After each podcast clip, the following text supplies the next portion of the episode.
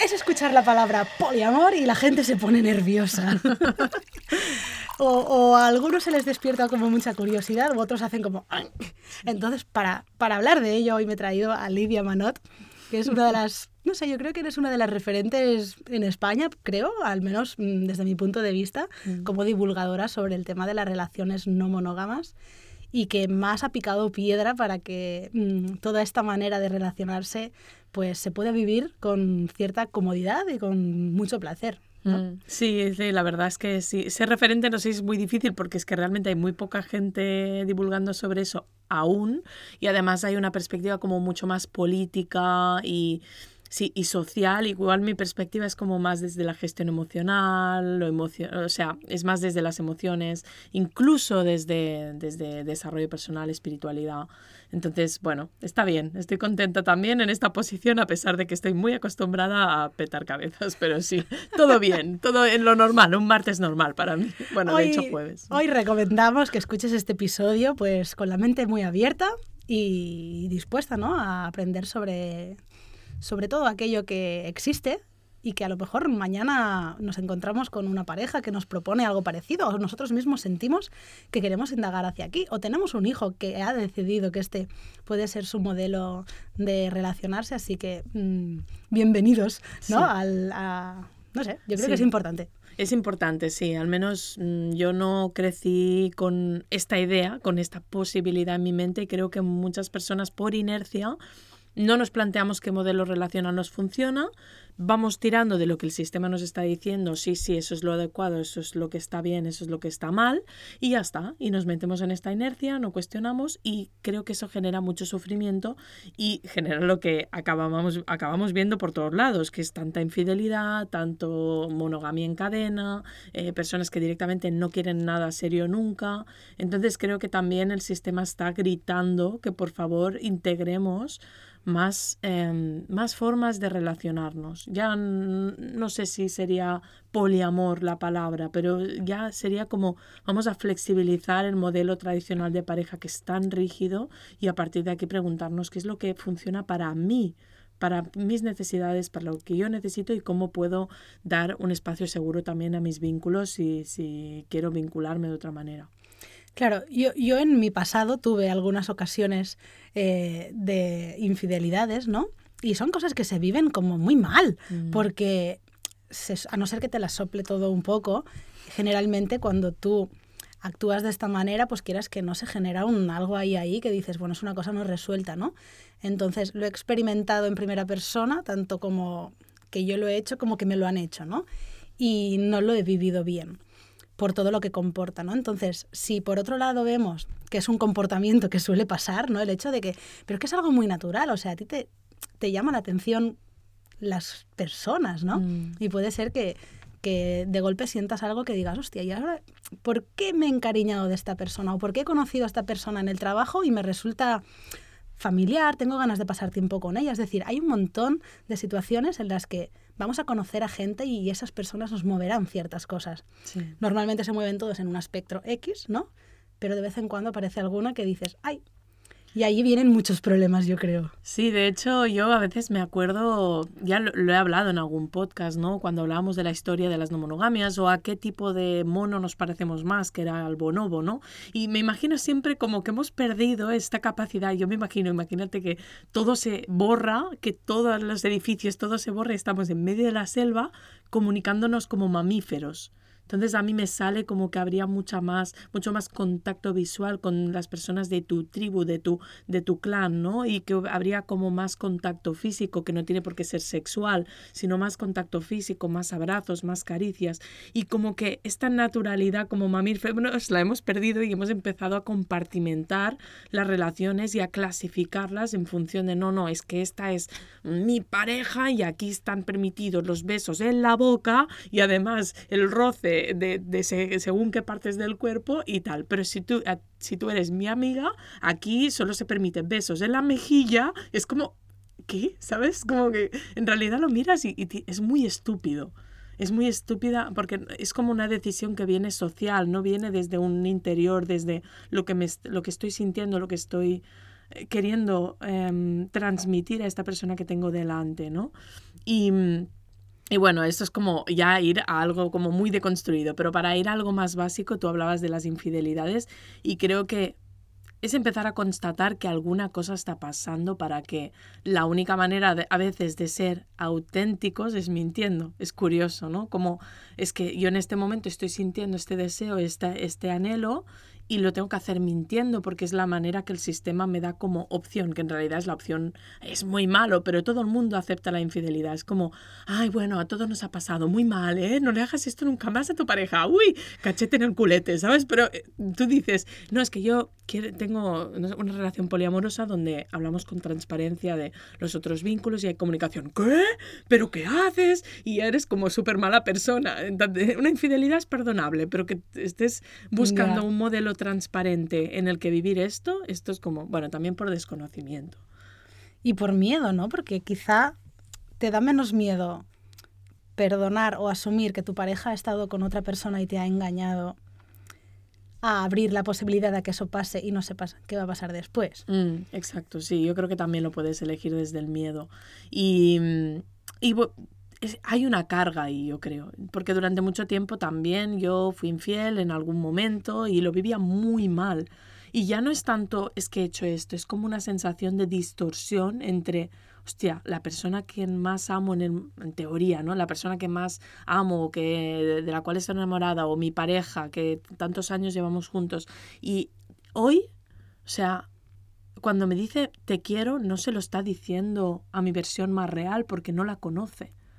Mi versión más real siempre está un poquito castrada para caber en este molde que me he construido con esta persona, que ni siquiera he decidido. Es como que en algún momento dijimos, ay, pues me gustas mucho, sí, tú también, vamos a ser novios, vale. Y el ser novios no está, no está definido bajo ningún parámetro, es como que se da por sentado, que significa que no vamos a tener contacto erótico, sexual o, o emocional con mm, otras personas que nos atraigan en este sentido.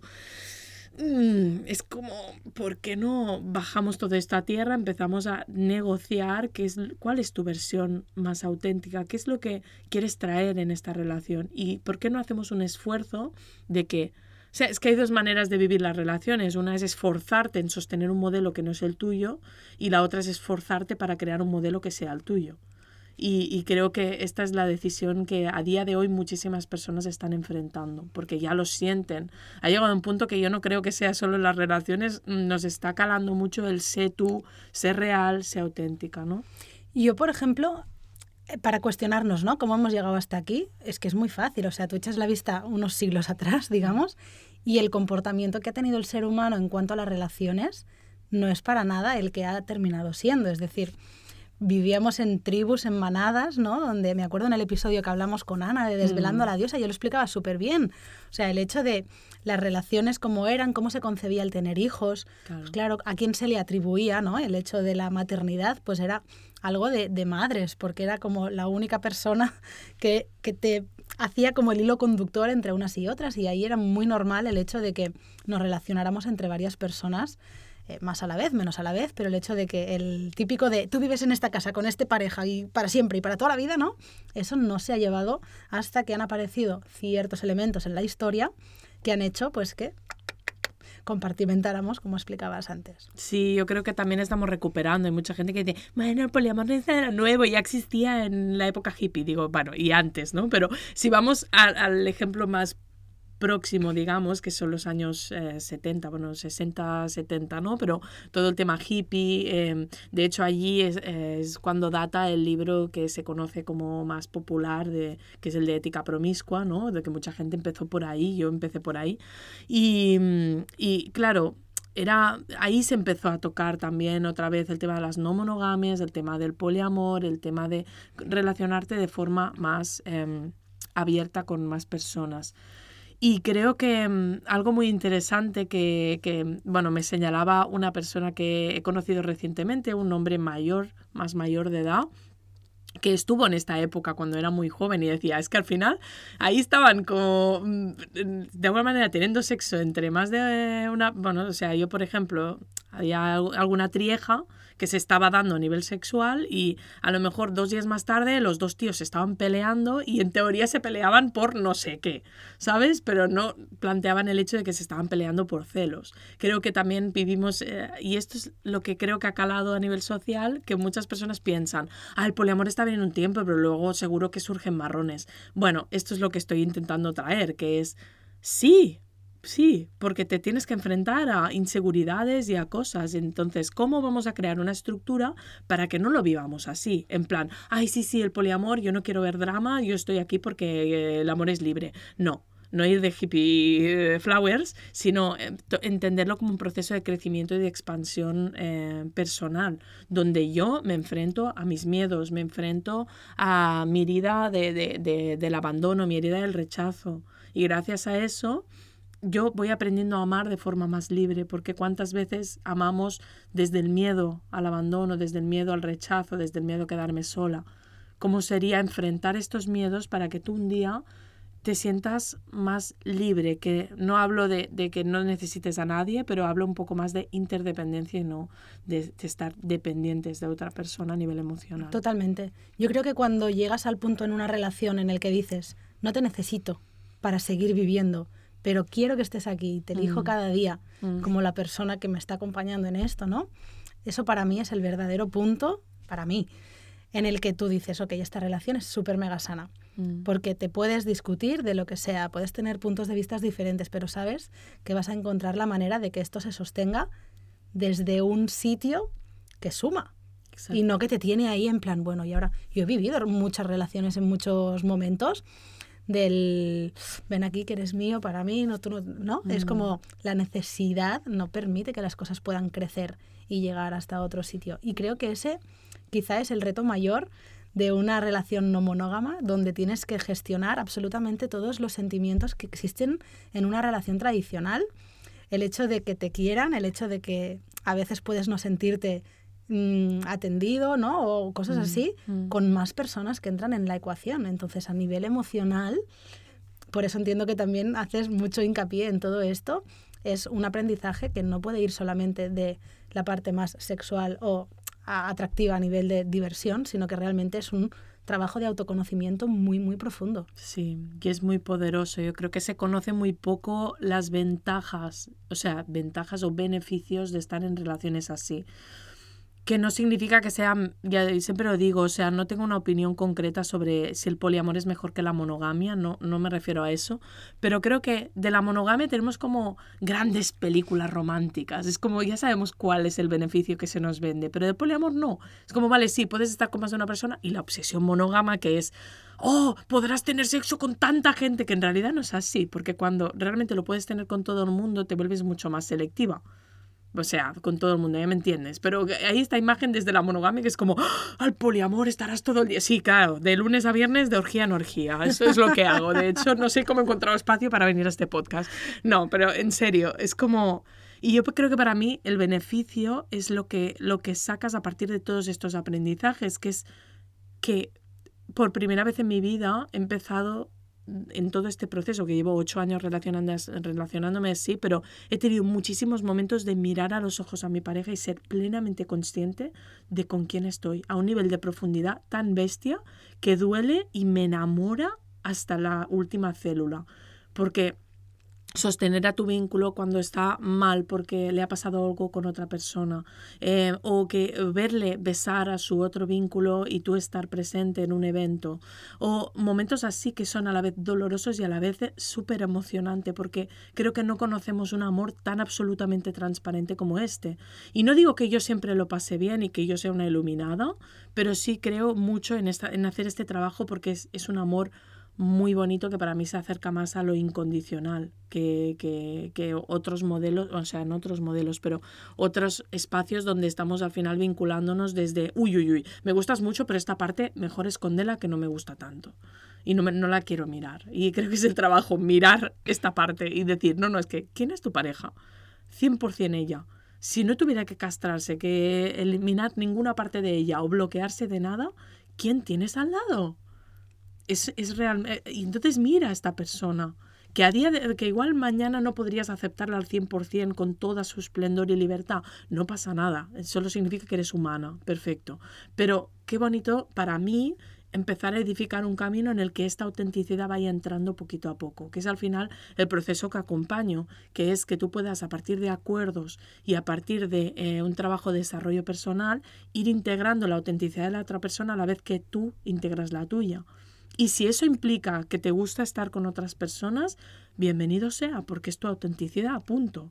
Si eso implica que te gusta ir a esquiar y hasta ahora no ibas porque tu, tu pareja lo pasaba mal porque se quedaba sola en casa, pues, pues también es otra cosa traer. Es decir, no se trata, al final el poliamor solo es un martillo más para derribar eh, creencias muy instauradas de cómo tiene que ser una relación. Claro, entiendo aquí, ¿no? Que hay como diferentes maneras de poder experimentar o vivir en no monogamia, que puede ser la de tener una pareja fija, como si digamos, ¿no? Ese vínculo principal y luego otras personas mm. con las que te relacionas de manera habitual, pero que, por ejemplo, que no viven en tu casa. O sea, tú tienes tu familia, tu pareja, tú lo que sea, y puntualmente te vas viendo con otras personas que forman parte de tu relación, por así decirlo. Sí, un poco siguiendo esta deconstrucción que hablaba de cuando se borra los edificios y estamos en la jungla, pues de la misma manera que de, estaríamos escuchando 100% el cuerpo, nos acercaríamos a una persona e igual sentiría como, la besaría, pero igual no me iría los genitales,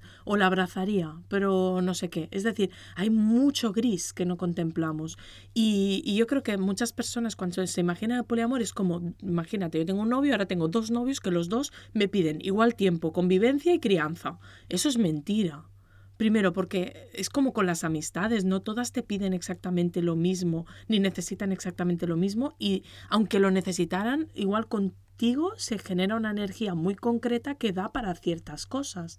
Entonces yo lo que me he encontrado en las no monogamias es que todo esto se cae por los suelos y cuando tú conoces a alguien, dices, hostia, vamos a sentir el cuerpo, vamos a ver qué es lo que está disponible para ti, para mí, qué es lo que de verdad nos apetece hacer.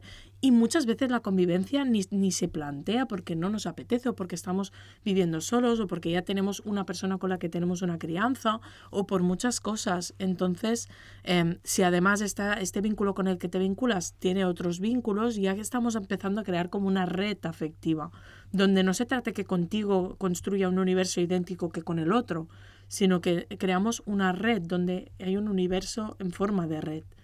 Y eso es lo que cambia. Yo aquí lo que veo no es que a nivel de intimidad, a veces compartes muchos más pensamientos íntimos con una buena amiga mm. que con tu pareja. Mm. Entonces, eso no está penalizado. No. ¿No? Porque es como, no, no, estas cosas ya las hablarás con ellas. Pero hay otras cosas que no se ven nada bien, cuando a lo mejor de manera natural es la tendencia que se lleven.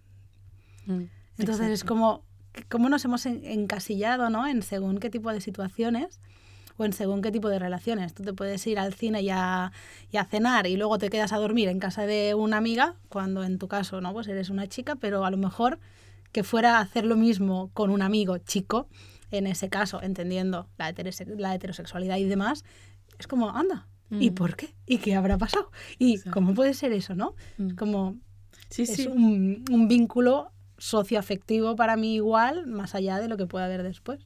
Claro, que muchas veces no lo hay, ¿no? Y estas etiquetas de alguna manera nos han caído encima y las creencias son tan fuertes, imagínate, yo qué sé, pues yo soy una persona abierta, ¿no? Es que esto pasa y bueno, una persona abierta, no sé, no, no, no me rayo mucho. Mi pareja mm, chico, de repente, que le gustan las chicas, para decir algo como muy concreto, de repente me dice, Ay, me voy con esta amiga al cine. Y yo pues estoy tranquila y digo, vale, vete. Y luego quedo con mis amigas y todos, ¡Ah! y se ha ido con una chica al cine, pero tú crees que le gusta. Y empiezo yo a dar vueltas, ¿sabes? Como, hola, es que a lo mejor sí, a lo mejor me está poniendo los cuernos, es que a lo mejor tendría que vigilar, a lo mejor se...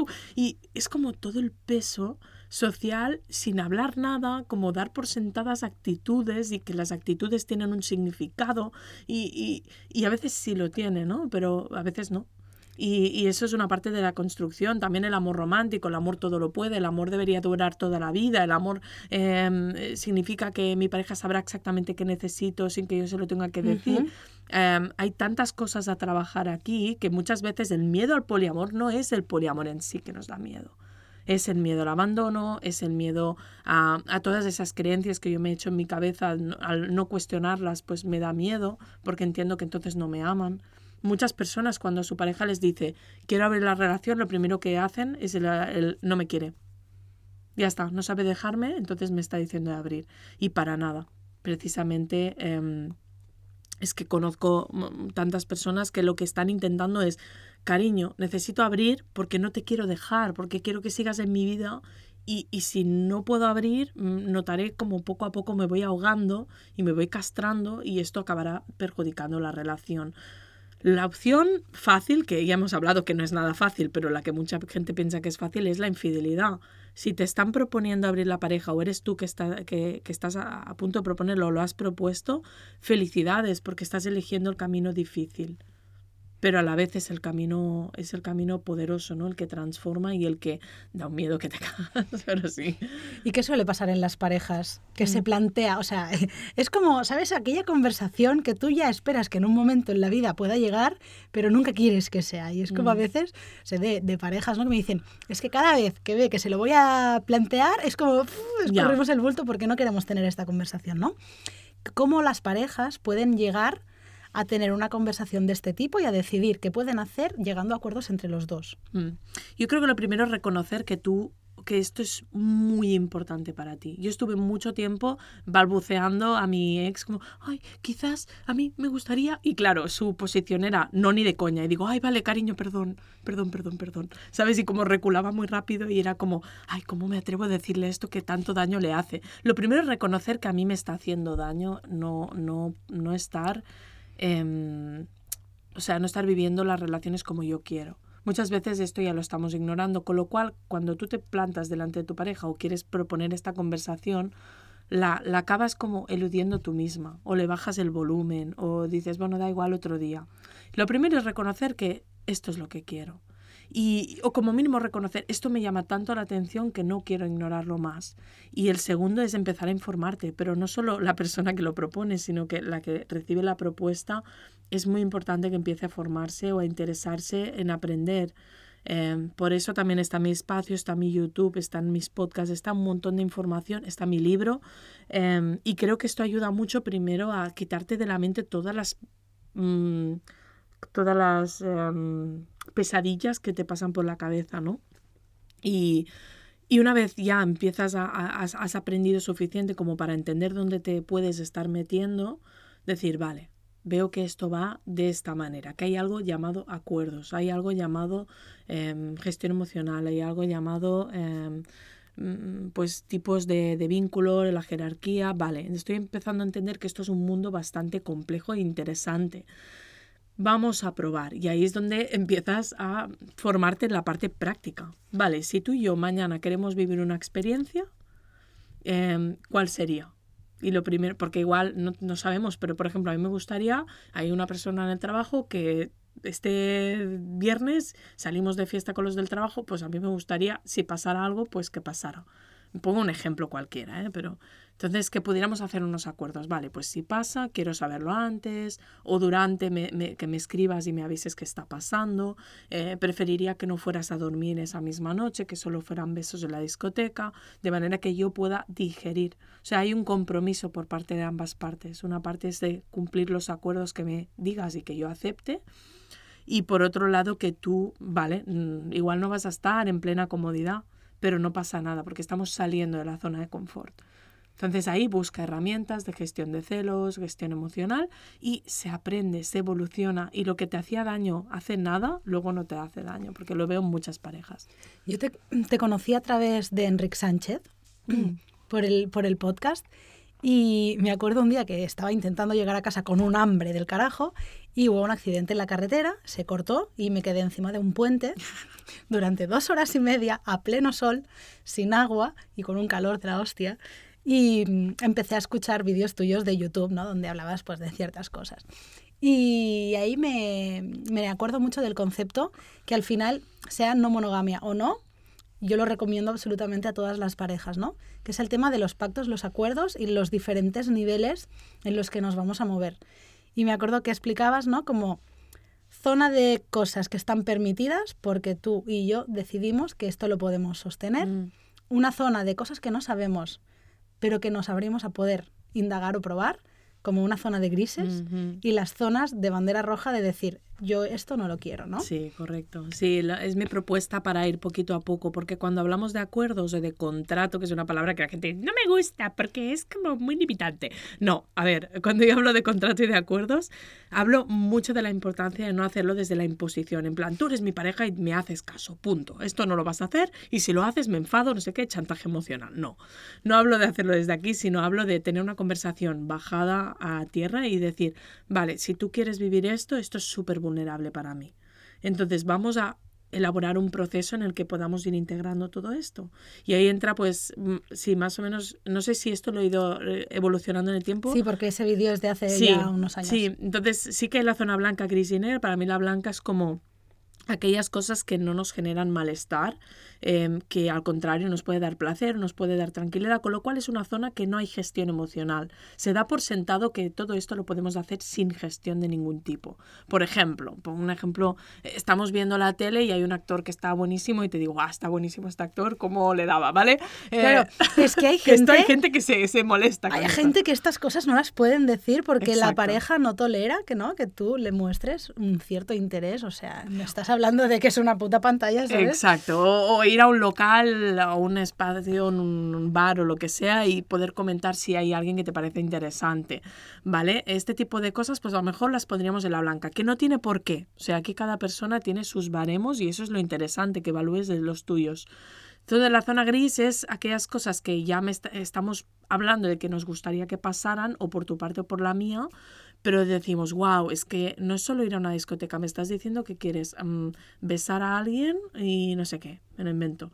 Entonces, eso es zona gris. Es decir, creo que es un nivel de gestión que puedo gestionar o que podría eh, adquirir las herramientas para poder sostenerlo, pero uff, eso sí me genera gestión emocional. Entonces está en la zona gris. Y la zona negra es lo que por ahora mm, decidimos que esto es de alguna manera una línea que no vamos a cruzar. La gris es una línea que cruzamos, pero siempre cuidando a la otra persona, siempre diciendo qué necesitas, va a pasar esto, que es zona gris, qué cuidados te ayudarían, qué pequeños acuerdos te ayudarían cuando vivamos esta experiencia. Y ahí nos acompañamos. Y la zona negra es lo- los por ahora no.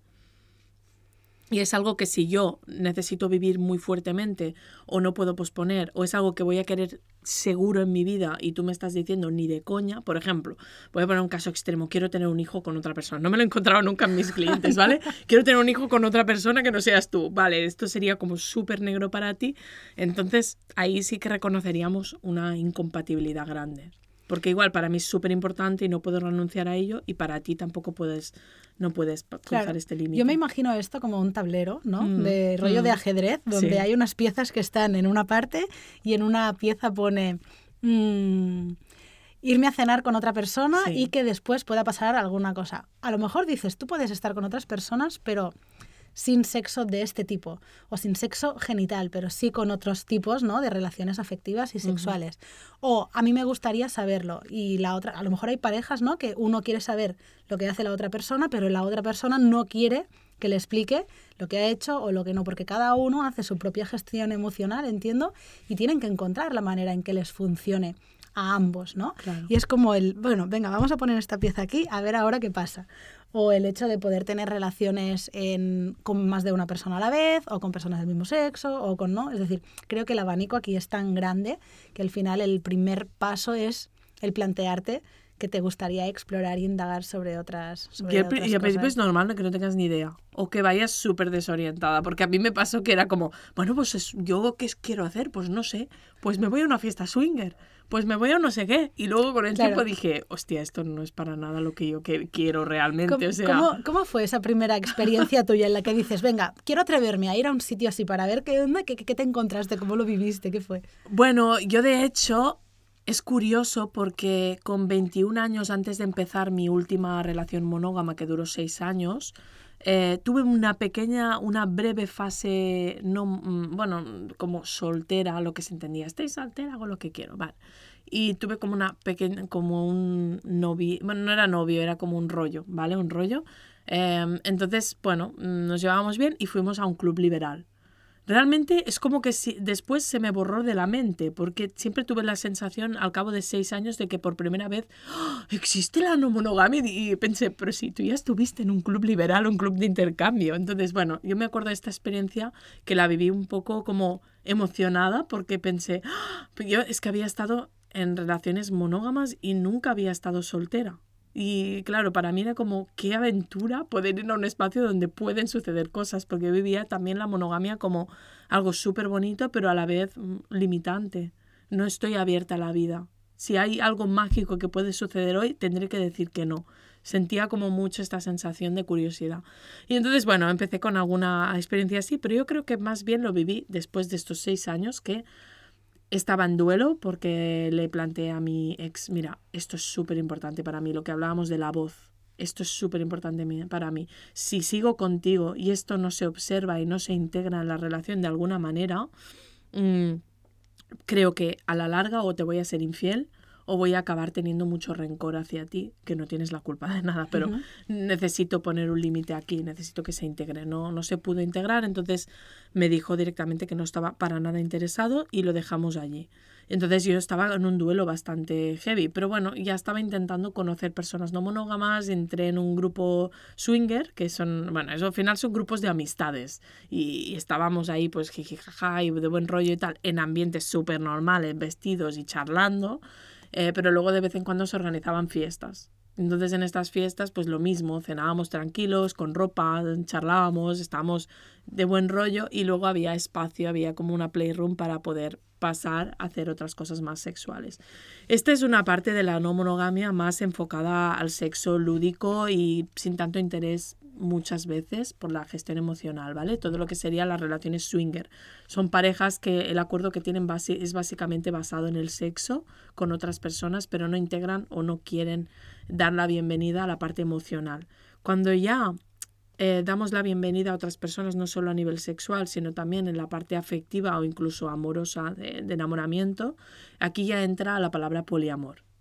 Entonces, cuando yo me di cuenta que el sexo por sexo a mí no me sirve, no me excito y no me gusta, por, me lo puedo pasar bien, pero no es lo mío, me di cuenta de que en realidad yo siempre había buscado la conexión que hay detrás. Y ahí es cuando transicioné de manera muy obvia hacia el poliamor y tuve mi primera pareja que estuvimos mm, seis años eh, juntos en poliamor realmente y estuvimos muy bien, pero ya creando acuerdos en los que yo tenía otros vínculos. Y ahí pues empiezo a conectar con personas que en más largo en el tiempo establecemos acuerdos, nos cuidamos, nos queremos y vivimos una experiencia más romántica y a la vez pues ah, eso bonita. Y, y sí, yo creo que un poco fue esto, mm, todo mi proceso y hasta el día de hoy yo me siento bastante bastante conectada en esta forma de entender los vínculos y las relaciones. Y lo que hablabas, ¿no? Que al final, em, cuando alguna vez me han preguntado, Lidia, ¿cuántos vínculos tienes? Esta pregunta hace como tres o cuatro años que ya no la sé contestar porque me parecía muy estúpido al principio cuando respondía tres y estaba pensando, ¿con cuántos tengo sexo? Entonces, para mí dejó de tener sentido, porque igual con alguien sí, estoy teniendo relaciones sexuales, pero le veo dos veces al año, y sí, nos gustamos y tal, pero en realidad mi amiga con la que cada día hablamos, nos sostenemos lágrimas, eh, la quiero un montón y tal, no la estoy contando como vínculo. Con lo cual es lo que vuelvo un poco a, a lo de antes, lo que yo hablo siempre, que es el tema de la tribu. Es que al final vínculos son las personas que están a tu lado, es tu familia elegida. El sexo es solo una, una cosita más. Pero la monogamia, si has escuchado Desvelando la Diosa, al final viene marcada únicamente por, por, la, por la obsesión de proteger lo que sería la herencia de sangre. Es como, en realidad es duro, ¿eh? porque dices, es que el sexo solo es sexo. Y, y, ojo que para mí el sexo es sagrado y elijo mucho las energías con las que interactúa a este nivel, ¿no? Pero cuando digo que el sexo solo es sexo, digo que es un acuerdo más no puede ser el acuerdo que determina toda tu vida. Es que atribuimos ¿no? a la pareja esa pequeña parte de lo que es una relación en sí Mm. y que muchas veces, ¿cuántas parejas se sostienen a lo largo del tiempo teniendo mucho de lo emocional y poco de lo sexual? Es Exacto. decir, hay muchísimas parejas en, no sé, en otros países, pero estamos rodeados de personas que el nivel de actividad sexual que tienen en pareja es muy bajo, pero a nivel emocional lo sostienen y lo llevan muy bien, ¿no? Estaría guay darle un poquito de, de meneíto al asunto, pero me refiero que al final lo único que diferencia una cosa de la otra es que el terreno sexual es única y exclusivamente para la pareja. Y eso yo creo que muchas veces nos ha perjudicado a las mujeres en muchos sentidos. Es que, mm, a ver, yo estoy acompañando también a muchos hombres y han tenido también su proceso sobre esto, es, es verdad, ¿no? Pero como que la gente se sigue sorprendiendo, la gente entra en mi cuenta y dice, ay, pues veo que hay bastantes mujeres. En mi cuenta el 75% de las personas que me siguen son mujeres. Es que somos las mujeres las que estamos un poco hartas ya de, de, ser devotas y virginales a nuestras parejas. Nosotras también queremos una vida sexual activa. Somos ultrapoderosas y lo estamos sintiendo y lo estamos notando con tanta sexología y tantas cosas que estamos viendo. Somos tan poderosas que por eso se nos castró en su momento. Y somos las mujeres las que pedimos el poliamor. Los hombres, de alguna manera, por inercia, ya han tenido la infidelidad durante años y estaba mucho mejor vista que, ese, que para las mujeres. Entonces, los hombres que me llegan a, a, mi proyecto, que son muchos y son increíbles, su trabajo es que son personas muy emocionales, con, que quieren cuidar mucho sus vínculos y que ni de coña quieren ir a la infidelidad pero muchas mujeres que estamos muy conectadas con esta parte como emocional y que llevamos mucho tiempo trabajándonos y desde el desarrollo personal, pues también buscamos unos modelos éticos donde vivir esta sexualidad expansiva. Me acuerdo con Nuria Paguera que hablábamos en otro episodio ¿no? del tema de, del útero y todo el, el, impacto que tiene en la emoción de la mujer. ¿no? Me decía, la sexualidad de las mujeres va para adentro, es interna. Mm. La de los hombres va para afuera. Es como que la tienes que poner en otro lugar. Imagínate la de cosas que se cuecen dentro del cuerpo y la mente de una mujer, que es como un volcán o un huracán, ¿no? De, ya no, no solamente de la necesidad de, de sentir ese placer, sino de, de, vivirlo en cada uno de los poros de la piel, ¿no? Es como que esa parte de emoción y de sensibilidad que tiene por, por naturaleza. Al final una mujer está como hiper mega conectada con, con, la razón de ser. Sí, totalmente. Y es una parte que, que, de verdad, o sea, para mí el poliamor o es feminista o no es. Y eh, hay muchas cosas que se desconocen. También he vivido un, una, una sororidad tan bestia cuando, yo qué sé, yo estoy con Carlos y Carlos está con Beth. Pues yo y Beth establecer una relación donde nos comunicamos y, y nos acompañamos en procesos de celos la una de la otra hostia, Beth, es que he tenido celos de ti, es que se lo pasa también contigo y tal, que algunas veces pienso que, joder, qué envidia, ¿sabes? Y que Beth me pueda decir, jo, Lidia, yo de verdad también a veces lo paso mal porque, no que no me lo invento, eres eh, una gran emprendedora y yo estoy aquí trabajando en una tienda y a lo mejor no me gusta esto. Bueno, pero como que tengamos este tipo de comunicación y que además, yo qué sé, si Carlos pasa una época mala, que Betty y yo podamos comunicarnos, decir, hostia, ¿cómo está Carlos? ¿Cómo estás tú? Eh, está tan ausente, y ya, ya, tía, ya lo sé, está un poco ausente, pero vamos a cuidarle, vas a ir tú el martes, sí, yo voy el jueves, no te preocupes. Es decir, peta la cabeza esto, pero de verdad que existe. Y por eso digo que es tan mágico y que el poliamor solo es la puerta de entrada a una forma de entender el mundo de las relaciones muy diferente. Luego, si tú quieres solo tener sexo con una persona, yo personalmente paso etapas que solo quiero tener sexo con una persona. Está bien. Lo que pasa es que es una elección que nace desde el cuerpo, no nace desde una imposición y ya está, sino que ya está todo trabajado. La puerta está abierta y corre el aire. Solo que yo decido no cruzarla porque en este momento estoy en otras cosas, estoy emprendiendo, estoy focalizada en otras cosas y no me está apeteciendo. Pero la puerta está abierta y esta es, esta es una sensación de aire. Y, y creo que sería súper bonito que todas las parejas hicieran un proceso en el que la puerta esté abierta.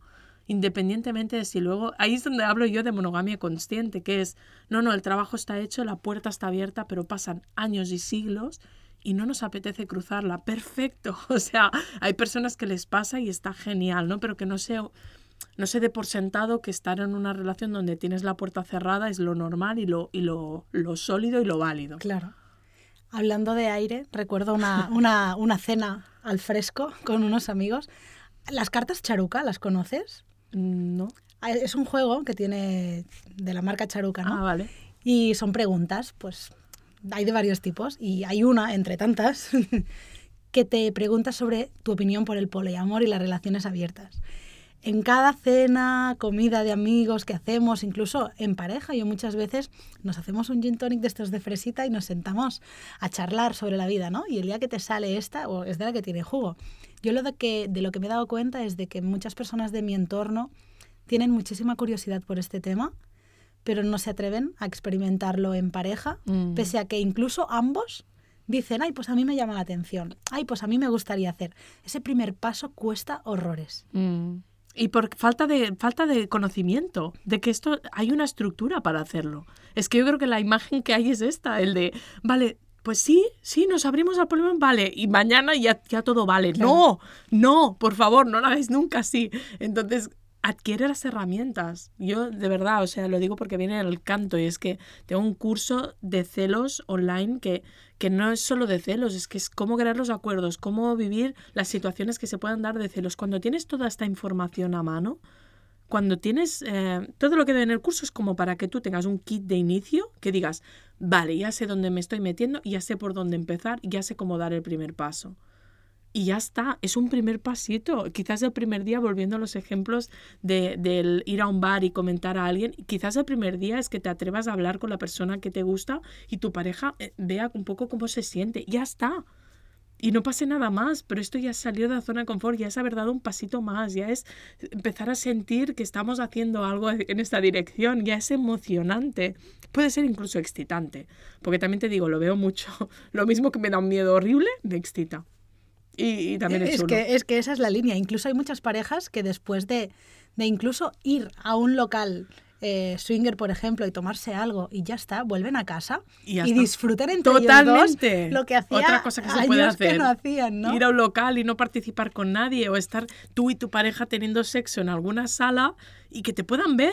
Nunca en la vida alguien te ha visto tener sexo. Bueno, no sé cómo ha sido tu vida, pero, pero, pero nunca nadie te ha visto. Y, y esto lo he acompañado. Tenía una amiga que estaba en monogame con su pareja y, ay, pues nos gustaría un club. Veniros a un club.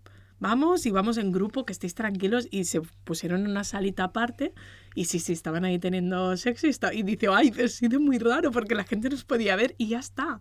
Y esa fue su gran aventura. Y, Nos podía, que y no significa que te estén. Claro. ¿no? Simplemente no, no es es, que te estén mirando. Mucha gente está pizca, acostumbrada y claro. pasa de largo. Pero Claro. no eres tan interesante, ¿no? pero, pero sí, sí. O luego se te miran, pero bueno, hay un protocolo en los clubs. No es que te pongas ahí a tener sexo y todo el mundo se meta en la cama y ni de coña. O sea, en realidad, incluso hay espacios swinger. ah, o sea, hay club swinger, por ejemplo, el Uomo. em, es un local que mucha gente va por la parte social. O sea, yo a veces quiero tomar algo y en vez de ir a un bar normal me voy a un club swinger, pero básicamente es un club donde casi todo es bar y la gente está vestida, y estamos bailando y charlando como cualquier sitio, pero el respeto para mí es abismalmente diferente. Es increíble. Y además, en algún momento te pilla un poco de calentón con tu pareja, te puedes sobar tranquilamente el culo, voy a ser directa, eh, y nadie se va a escandalizar. La gente está tan tranquila bailando y no te dicen nada, ¿no? Y esta tranquilidad es lo que más me fascinó de los clubs al principio. Ahora yo es verdad que mantengo más distancia con el em, interactuar con la gente que no conozco, o sea, creo que no es tanto mi espacio, pero sigo disfrutando mucho de ir a un sitio donde literalmente puedo ir desnuda y nadie se va a escandalizar, nadie me va a tocar el culo, nadie me va a tirar la caña por ir desnuda. Ya, creo que hay algo que escucho, ¿no? En personas que, que vivís eh, este tipo de relaciones y es la parte de- del respeto y del Mucho. cuidar al otro, incluso muchas veces antes de, de a uno mismo. Y eso creo que está muy bien porque entran aquí un mar, ¿no? De- de mucho torbellino emocional y que es algo que te da como esa tranquilidad de que todo va a estar bien porque en cada momento se te va a poder, a poder respetar. Totalmente. Lidia, tú organizas retiros. Mm. ¿Cómo son estos retiros y qué puede encontrar las personas que vayan, que vayan a ir? Bueno, mi parte es totalmente desde la gestión emocional y los procesos relacionales, o sea, cómo te vinculas, cómo te relacionas. Entonces, mis retiros son muy de transformación personal y de trabajo interior, ¿no?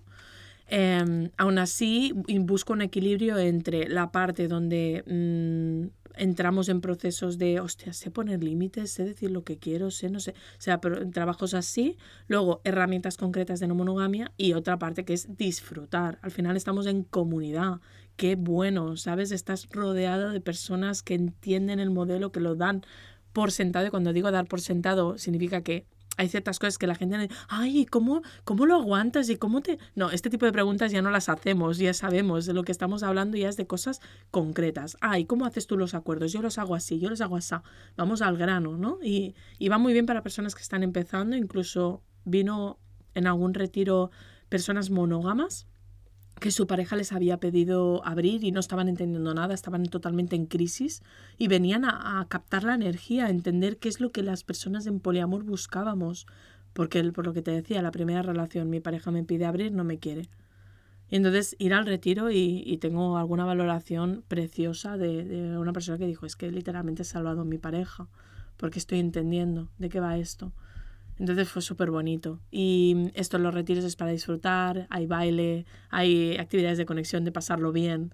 Pero no sé, no es como un, un fin de orgía, no, porque para mí la sexualidad es un punto importante, pero no es lo que estamos realmente transformando aquí.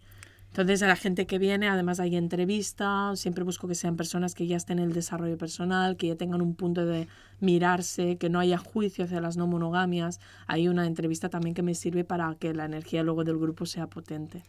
Hay algo, si quieres así como, como resumen, ¿no? A nivel emocional también de cara a puertas para afuera, mm. igual que hay ciertas cosas que cuesta de contar a tu familia, a tus amigos, a los padres del cole de tus hijos o a tu nueva persona que vayas a conocer, ¿no?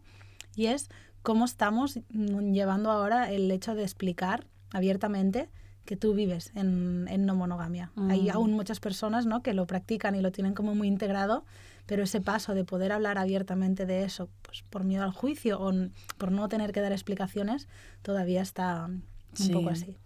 Sí, o sea, también doy de alguna manera pautas sobre eso, porque hay muchas personas que sí quieren salir del armario, pero ya perciben que va a haber un poco de, controversia o pelea. Se acercan Navidades y es como, ¿quién quiere sacar el tema Navidades para acabar de petar? ¿no? Pero, pero realmente em, lo primero es que tú tengas muy claro que esto es para ti y que haces bien. Creo que muchas veces nos da mucho miedo porque de alguna manera lo que te vayan a confrontar, tú tiemblas y, por ejemplo, una creencia que yo tenía antes es que yo no me comprometo en las relaciones, ¿vale? Es una creencia que me había taladrado y yo soy súper comprometida en mis vínculos. O sea, estoy súper consciente, me, me trabajo un montón para dar lo mejor de mí, pero en su momento yo no lo creía. Entonces, claro, para mí plantear una conversación donde la gente me va a decir, ay, pues eso es que no te sabes comprometer. Claro, no es fácil recibir esto si tú mismo o tú misma estás en duda. Lo primero es que tú, yo siempre lo digo, creo que tener comunidad, encontrar personas que piensan como tú, te ayuda a decidir que tú eres buena persona, ¿vale? Que estás haciendo el camino difícil porque quieres vivir relaciones auténticas y transparentes.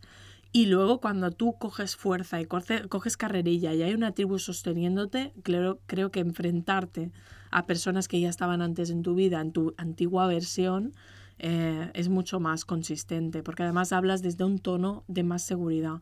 Mira, yo me relaciono así, pero ¿cómo lo haces? No sé qué, no sé cuándo. No, no pasa nada, no tienes que entenderme. Simplemente te comento porque no me gusta estar aquí mintiendo, decirte que me voy de viaje con mi vínculo de, toda la vida porque en realidad estoy teniendo con otra persona y me está apeteciendo comentarlo y que sepáis. O algún día si me apetece me gustaría que viniera. Pero ¿cómo va a venir, pobrecita, tu pareja? Mi pareja está aquí y está estupenda, mírala. Y tu pareja, sí, sí, estoy bien, no pasa nada, ¿sabes? es decir, que haya un punto donde, donde tú tengas esta tranquilidad de que estás haciendo las cosas bien. Qué importante la labor que estás haciendo en este aspecto para que puedas llegar a sentarte en esa cena de Navidad y poder hablar con total tranquilidad y total calma, ¿no? Como en otros colectivos, como LGTBI, cosas así, pues son momentos que pueden llegar a pesar mucho y mm. que es una carga que cuanto antes te puedas quitar de encima, pues muchísimo mejor, ¿no? Eh, gracias por esta charla, Lidia, porque la verdad es que es una temática que me llama mucho la curiosidad y hablarla con personas como tú, que van siempre unos pasitos más para allá, sobre todo pues en bienestar emocional y en encontrar esa parte de, libertad y de amor pleno ¿no? que todos buscamos, creo que es que es súper importante. Gracias, gracias por invitarme y permitirme pues tener este altavoz para acercarme a más personas que igual les va a ir muy bien esto. Lo sé por experiencia, a mí me habría encantado tener más podcasts como los que estoy haciendo y ahora. Se los regalo a mi Lidia de, yo, de, mi Lidia de, de hace Es ocho que años. generalmente solemos, Sí. solemos funcionar así. Sí. Tengo una última pregunta. Dime. ¿Se puede querer a más de una persona? Sí, sí, claramente sí, igual que queremos a más de una amistad, pero supongo que te estás refiriendo al enamoramiento. ¿Se puede estar enamorada de más de una persona? Em, yo creo que no estoy segura, sinceramente. Creo que el enamoramiento también está mm, ensal- bueno, ¿cómo se dice? Como alabado o aplaudido por todo el sistema. Si te fijas, el 99,9% de las películas románticas no hablan de amor, hablan de enamoramiento, que es la fase de que dura seis meses, dos años. Entonces tenemos el enamoramiento muy, muy elevado, pero no deja de ser un poco una droga para el cuerpo. Em, oxitocina, serotonina, se activa todo. Entonces yo creo que se puede perfectamente amar a más de una persona, que el amor es súper expansivo y no es limitante y que puedes vivir una etapa de enamoramiento con alguien que te suponga pues una sensación como de monogamia, que eso es lo que da un poco todo este chute emocional, pero eso no quita que tú puedas seguir cuidando y cultivando los vínculos importantes en tu vida. Igual de tóxico que en monogamia, cuando alguien se enamora y ya no llama nunca más a sus amigas, pues lo mismo de tóxico si en poliamor te enamoras de alguien y tu vínculo que lleva ahí un montón de tiempo y que has estado habéis cuidado mucho la relación, de repente le abandonas completamente. Es lo mismo. ¿Sabes con qué estoy viviendo yo ahora esto? ¿Con qué? Con mis hijos. Oh, ¿lo ves? Es exactamente lo mismo. O sea, yo tengo un, un hijo de seis meses que ah, nació hace muy poco, ¿no? Y esa primera sensación extraña de estar con alguien desconocido, pero que a la vez es como tan íntimo, que está ocupando el espacio que antes ocupaba otra única persona, Sí, ¿no? total. Es como una transición en la que uno se tiene que ir acostumbrando y cediendo espacios y recalibrando cosas. Mm, Entonces, igual que le explicamos a un hijo que porque llegue otro no le vamos a dejar de querer, ¿no? Y yo siempre me acuerdo de las, de las velas. Una vela ah, encendida pues, es capaz de abrir muchísimas otras. No hace falta apagarla para que brille otra, sino que puede ser complementario. Y así es como se lo explicamos a él, ¿no? Eh, pienso, ¿qué, ¿qué favor nos haríamos si fuéramos capaces de ver lo mismo, pero a nivel parejas, amistades o lo que sea? Eso, saber diferenciar cuando hay droga en el cuerpo de cuando es un amor eh, más maduro. Mm, Empezamos a amar cuando dejamos de estar enamorados, dice Eric Fromm. Así que el enamoramiento es lo mismo, disfrútalo, pero te- sé consciente de que estás generando un montón de sustancias que no te hacen pensar con tranquilidad o normalidad. Estoy súper de acuerdo. Y creo que lo importante es que estés preparado para, para disfrutar lo que vendrá después. Sí, Si solamente te quedas con eso inicial, el patrón es muy probable que sepas cuál será. sí. Así correcto. que hay que trabajar y, y sobre todo cultivar esa parte de después. Vamos a ello. Muy bien, muchas gracias Lidia. Ha sido un placer. Igualmente. Una de cada. Un podcast para arreglar el mundo y de paso a ella misma con Anna Rusell.